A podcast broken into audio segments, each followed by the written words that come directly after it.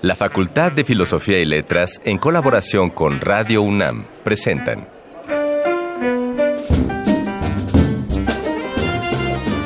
Lecturas de pasillo y debates de jardinera. Pensamientos de biblioteca y encuentros de ludoteca. Cátedras extraordinarias fuera del aula.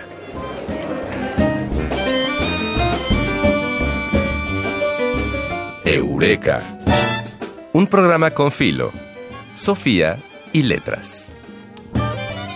Hola, no salimos de nuestro asombro al pensar en lo rápido que han transcurrido ya siete semanas en las que hemos podido compartir este espacio radiofónico con ustedes. Y ahora que estamos instalados en la primavera de lleno, tenemos otro estímulo más para brindarles la misma calidad con nuevos bríos. A nombre de toda la producción, les damos la bienvenida a Eureka, un programa con filo, Sofía y letras.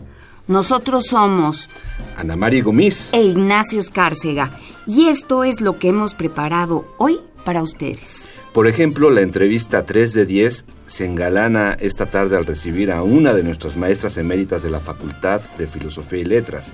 Estamos verdaderamente, Ana María, de manteles largos. Así es. Es la doctora Luz Aurora Pimentel, con quien platicaremos sobre literatura, tanto en la investigación como en la docencia y la creación.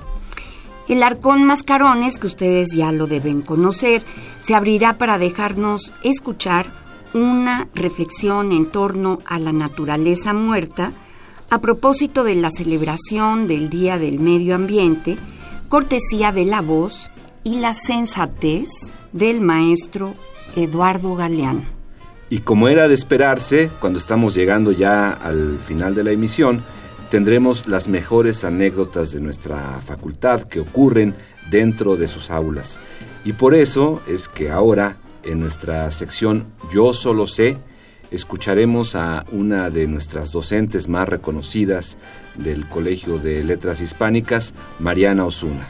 Y luego viene el pregón de las voces de Alameda, que nos traerá, como siempre, la información sobre las actividades culturales, que son un montón, a realizarse esta semana en la Facultad de Filosofía y Letras y en el anexo Adolfo Sánchez Vázquez. Así que con un clima más acogedor y un panorama más florido, empecemos a recorrer los caminos y veredas de Eureka. Vamos ahí, adelante. Este lánguido caer en brazos de una desconocida. Esta brutal tarea de Las palabras que edificaron nuestro presente. Arcón Mascarones.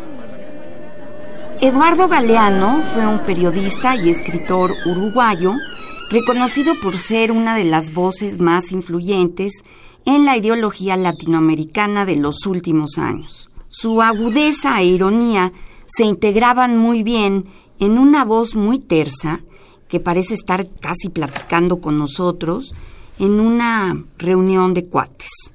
Ahora lo escucharemos referirse con ironía al concepto de naturaleza muerta, refiriéndolo a nuestra realidad ecológica, algo en lo que hay que pensar mucho, y lo hace a partir de esta lectura suya de la quinta parte, segundo relato de su libro Los hijos de los días.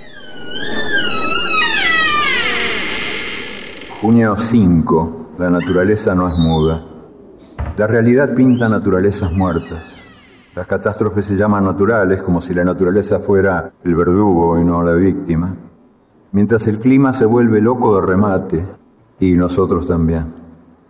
Hoy, junio 5, es el Día del Medio Ambiente. Un buen día para celebrar la nueva constitución de Ecuador, que en el año 2008, por primera vez en la historia del mundo, reconoció a la naturaleza como sujeto y fuente de derecho. Suena raro esto de que la naturaleza tenga derechos como si fuera persona. En cambio, suena de lo más normal que las grandes empresas de los Estados Unidos tengan derechos humanos. Y los tienen. Las grandes empresas tienen derechos humanos por decisión de la Suprema Corte de Justicia desde 1886. O sea, que si la naturaleza fuera banco ya la habrían salvado.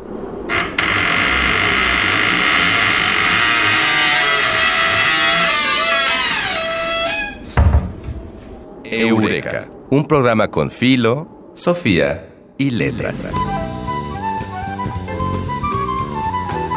No siempre se dice todo lo que se sabe, pero este sí es el lugar. 3 de 10.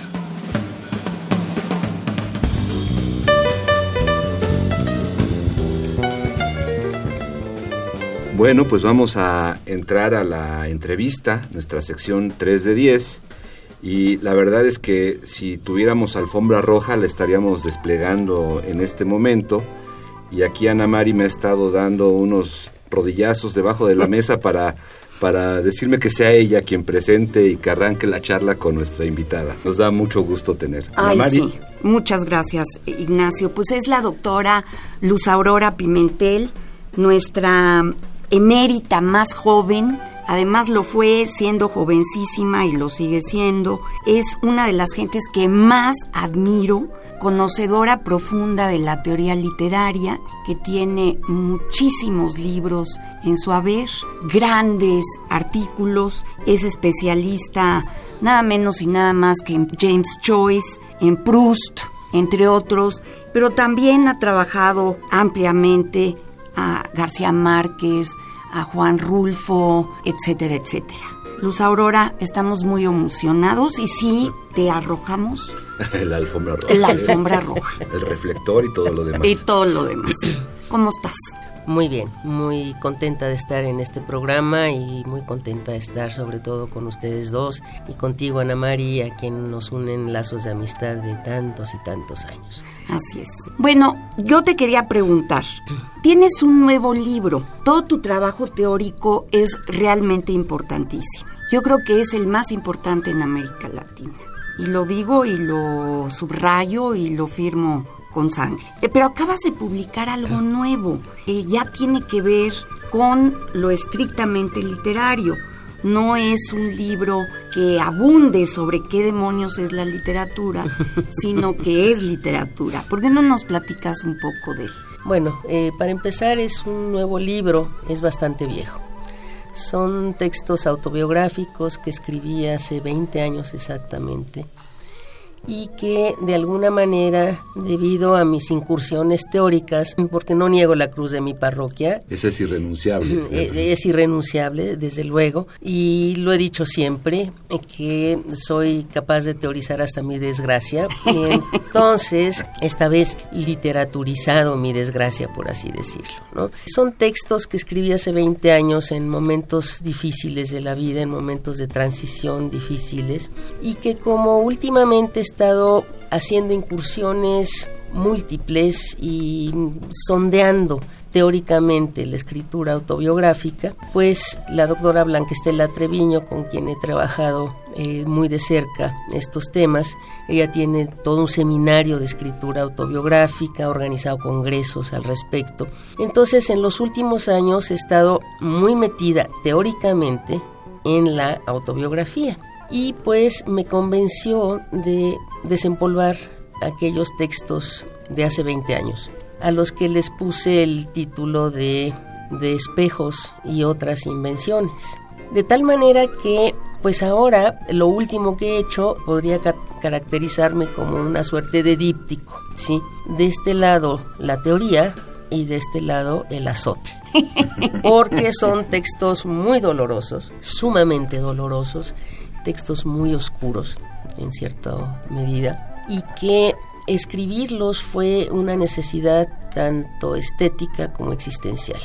Había que darle forma a tanto dolor pues eso es una maravilla y es un acto de valor también de pronto, ¿no? Es decir, a propósito del título, pues encontrar que el espejo de pronto puede ser engañoso y por lo tanto qué vericuetos tiene por allí la imagen, la propia imagen. Exacto, exacto, o sea, qué tanto lo que parece mero reflejo, absoluta realidad, no es más que una invención también. Y que además parte eh, de mi reflexión teórica sobre los problemas de la autobiografía. Aún la más sincera, la más sincera, el texto autobiográfico más sincero, donde no haya ninguna intención de mentir, es ficción, si tan solo por la forma en que se elige contarlo. Porque hay que elegir contarlo, número uno, en primera persona, pero ¿en qué tiempo? ¿Qué de la memoria va uno a seleccionar? Ya de por sí la memoria es selectiva y, la memoria también nos engaña muchas veces, aún la que uno quisiera más, más fidedigna, engaña, ¿sí? Entonces, esa extraña convivencia entre la ficción y la realidad vivida es algo que he estado trabajando de manera teórica bastante a fondo y que se ve en estos textos. Entonces, eh, de alguna manera, pues se convirtieron en un díptico que pues ya presentaremos en abril. El 23 de abril. Y lo que, lo que ocurrió aquí, ¿por qué desempolvé estos textos? Pues insisto, por convencimiento de Blanca Estela Treviño, que tiene un proyecto muy interesante con una editorial española, con una académica española, que quiere publicar textos autobiográficos de mujeres hispanoamericanas. Entonces Blanca decidió que la colección que ella va a dirigir además empezara por mí. Pues hizo muy bien. Blanca Estela sabe muy bien lo que hace. Entonces, bueno, lo que vale la pena. Lo que vale la pena. El proyecto editorial, pues es de esta editorial Benilde se llama, ¿no? Que es una editorial sevillana, pequeñita, pero la encargada del proyecto como tal para dirigirlo es Blanca Estela Treviño y decidió que empezáramos conmigo y me convenció que desempolvara yo aquellos textos. Aquellos textos que además escribí en el contexto del taller de creación de Aline Peterson. En un momento de crisis existencial donde yo ya no quería ser la que fui, ni quería escribir como escribí, ni, ni ya, nada. Borrón y cuenta eh, nueva. Borrón y cuenta nueva. Entonces pues le hablé literalmente porque soy, puedo ser muy lacrimosa literalmente le hablé a Lynn Peterson llorando para preguntarle si no tenía un taller de creación, porque yo ya no quería ser la que era, ni escribir como escribía. Y entonces fui y durante dos años, pues, escribí estos textos. Y luego me volvió a, ganar la pasión por la teoría y seguí siendo pues, la que había sido y escribiendo como había escrito.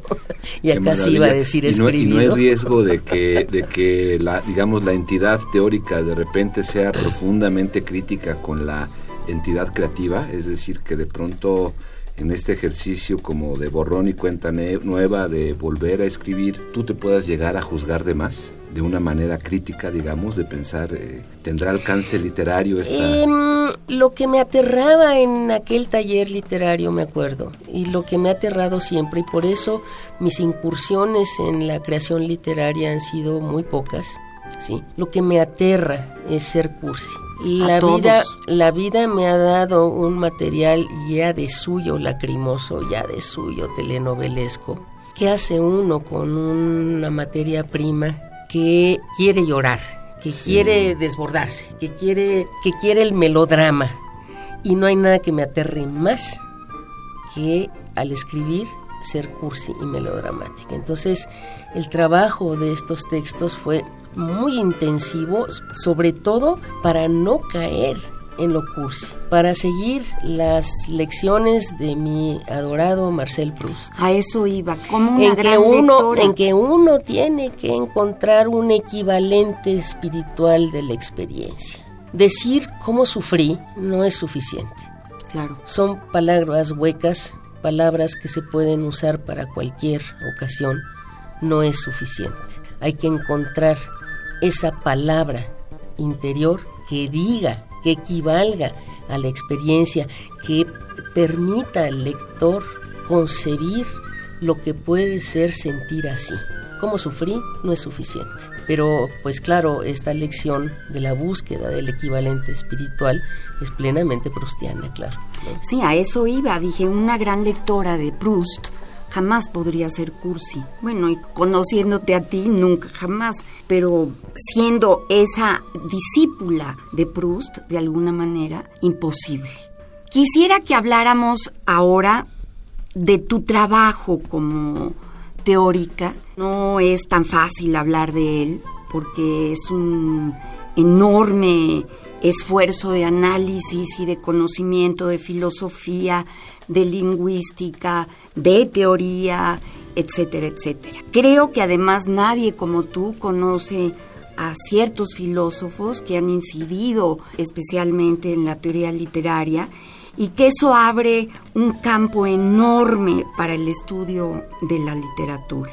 ¿Cómo has trabajado con tus alumnos para poder crear generaciones que sigan tu trabajo?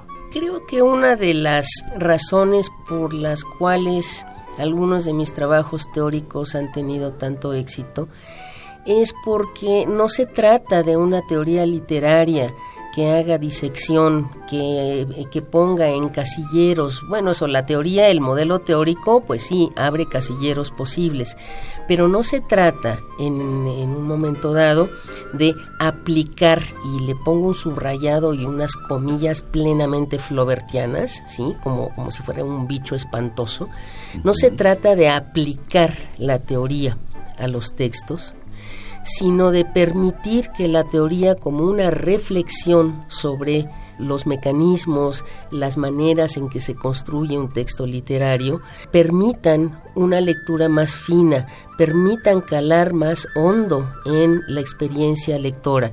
Finalmente es una teoría no para hacer taxonomías, sino una teoría que permita afinar al lector que le permita al lector tener instrumentos más finos para explicarse y explicar a otros su experiencia de lectura.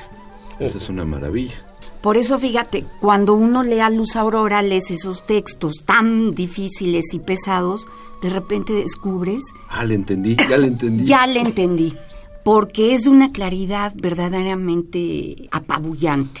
Y porque a mí nada me molesta más que la teoría en el vacío. La teoría está hecha en esta triangulación que para mí ha sido muy fructífera entre los textos. ¿sí? Yo no hablo de teorías y reflexiones ahí en in vitro y, y, allá en las nubes, sino siempre, siempre voy acompañada de los textos y es como una enseñanza para leer los textos. Eso por un lado, el maridaje entre una reflexión teórico-filosófica sobre textos muy específicos y por otro lado la enseñanza. Muchas de mis hallazgos teóricos y de mis aportaciones teóricas han sido gracias a la docencia, ese enfrentarse a un texto y ver ¿qué haces con él? Ese poder hacerle preguntas a un texto y el texto se te abre como un cofre de tesoros. Incluso acabo otra vez con Blanquestelda Treviño que me invitó a, su clase, a, les analicé las babas del diablo durante dos horas completas, ¿eh? con la guía de preguntas es que hay que preguntarle al texto. si el lector le hace preguntas interesantes al texto, el texto abre sus profundidades y es se convierte en un texto interesante. Pues Luz Aurora, aquí hemos tenido una beta de profundidad contigo muy interesante. Yo quisiera desde mi punto de vista ampliar el frente de los cursis, ¿no? De decir que, eh, tratar de... Eh, Azotarte a gusto. Sí, azotarme a gusto entendiendo que el margen en el cual uno puede teorizar su desgracia, como nos decía nuestra invitada, pues puede ampliarse de pronto. Claro, claro. Bueno, y pues nos gustaría mucho que para para cerrar esta charla nos pudieras dejar alguna recomendación musical. Sí, La forma de mi alma. Un día descubrí que La forma de mi alma está en la tercera canción de las últimas cuatro canciones de Richard Strauss. Pues qué, qué acto tan generoso. Qué buena rola. De la, qué buena rola, sí. Aquí en música, La forma del alma de nuestra invitada. Gracias, Luz Aurora. Te admiro muchísimo, lo sabes. Ana María, yo te quiero tanto, de tanto tiempo. Así es. Bueno, ya nos mandamos amores de un Pues lado al otro gracias. de la mesa. Y muchas gracias, Ignacio, por la invitación a este, a este programa de los dos.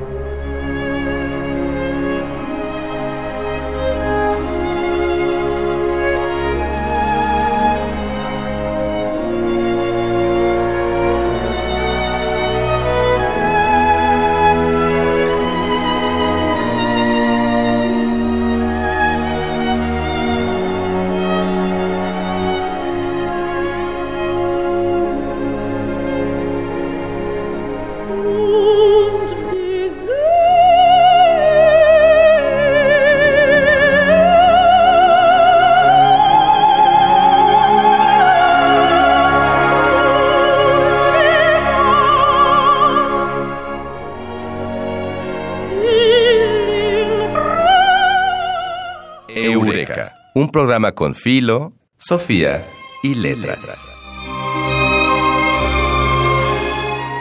Los alumnos del quinto semestre de licenciatura en Letras Clásicas te invitan a asistir a las actividades programadas para el quinto coloquio de estudiante de Letras Clásicas, que se llevarán a cabo el próximo 9 de abril a partir de las 9 horas en el aula magna de la Facultad de Filosofía y Letras. A su vez, los alumnos y profesores del Colegio de Estudios Latinoamericanos invitan a la comunidad al coloquio Ontología Salvaje, Materialismo y Metafísica en América Latina que tendrá lugar los días miércoles 11 y jueves 12 de abril desde las 10 hasta las 20 horas en la sala A de la Facultad de Filosofía y Letras. Y para completar esta triada de coloquios, el décimo primer coloquio de letras modernas de estudiantes para estudiantes se llevará a cabo del 9 al 12 de abril en el Salón de Actos de la Facultad de Filosofía y Letras. Las actividades de la cartelera se llevarán a cabo los cuatro días desde las 10 hasta las 20 horas. En esta ocasión, además, queremos recomendar un libro. Este es Estéticas de la Serenidad, la invitación helenística, escrito por Gabriel Schultz sobre el tema sobre el cual se escribió. Vivimos en sociedades cuyos desafíos tienen un carácter acumulatorio. Este enunciado de Gabriel Schultz lo desglosa en nuestro afán por acumular bienes, méritos, puntos en algún escalafón y hasta millas para poder viajar. En contraparte, la invitación helenística se centra en retomar al filósofo antiguo que investigaba en su propia vida cómo convenía vivirla, con el único fin de alcanzar la felicidad. Se abordarán aquí la ataraxia o ausencia de turbación y la apateia, que es el estado mental que alcanza una persona que está libre de alteraciones emocionales. Exponer su contraste y reflexión son puntos esenciales en esta publicación.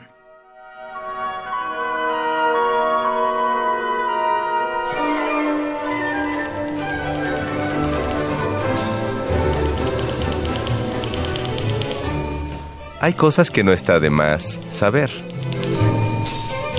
Yo solo sé. Es momento de nuestra sección Yo solo sé, donde las anécdotas que se han impregnado a los pizarrones y los pasillos salen en voz de quienes las vivieron. Como es el caso de Mariana Osuna, docente de la Facultad de Filosofía y Letras, quien nos va a contar algo de lo que se vive durante la enseñanza de la poesía.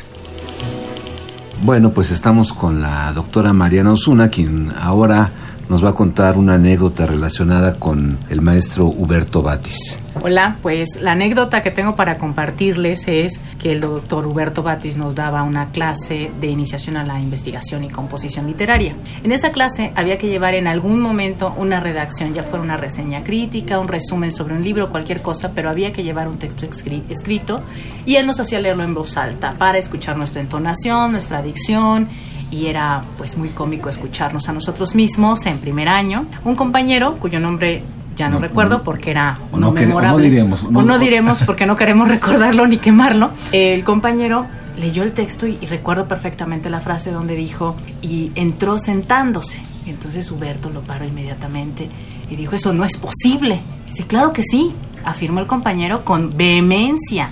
Y entonces el maestro Batis salió del salón, sacó la silla y dijo, si entró sentándose, entonces se sentó en la silla y brincando con la silla entró al salón estrepitosamente. Y dijo, eso es entrar sentándose. Usted lo que quiere decir es, entró y se sentó. Fue la manera gráfica con la que yo recuerdo perfectamente el uso apropiado e inapropiado del gerundio. De tal manera que fue una experiencia terrible para el compañero, chistosa, chusca para todos los demás, pero definitivamente era la mejor manera de entender que no se puede utilizar el gerundio de esa manera. Buenísimo. Ojalá que se aprendiéramos todos. Pues sí, con un profesor tan explícito. Esa es mi anécdota. Pues muchas gracias. Concluimos pues nuestra octava, no lo puedo creer, Ignacio, octava emisión con un dígito que señala de manera vertical el infinito placer que es para nosotros recibir sus comentarios. En nuestras redes sociales, que son en Twitter, arroba filos-unam, Facebook, Facultad de Filosofía y Letras, UNAM, e Instagram, filos.unam. Nos despedimos por esta ocasión, no sin antes agradecer al equipo creativo que hace posible la transmisión de Eureka. Así es, en la investigación Dayanara Nogués, el guion de Mario Conde, la operación técnica de Francisco Mejía, la asistencia de producción de Carmen Sumaya y la producción de nuestra amiga Silvia Cruz Jiménez. Es todo de nuestra parte, nosotros somos Ana María Gomis, Ignacio Escárcega y esto ha sido Eureka, un programa con filo, Sofía y letras. Que tengan Excelente linda semana. semana. El tiempo vuela cuando el pensamiento se divierte. Nos escuchamos la próxima semana. Eureka. Una producción de Radio UNAM.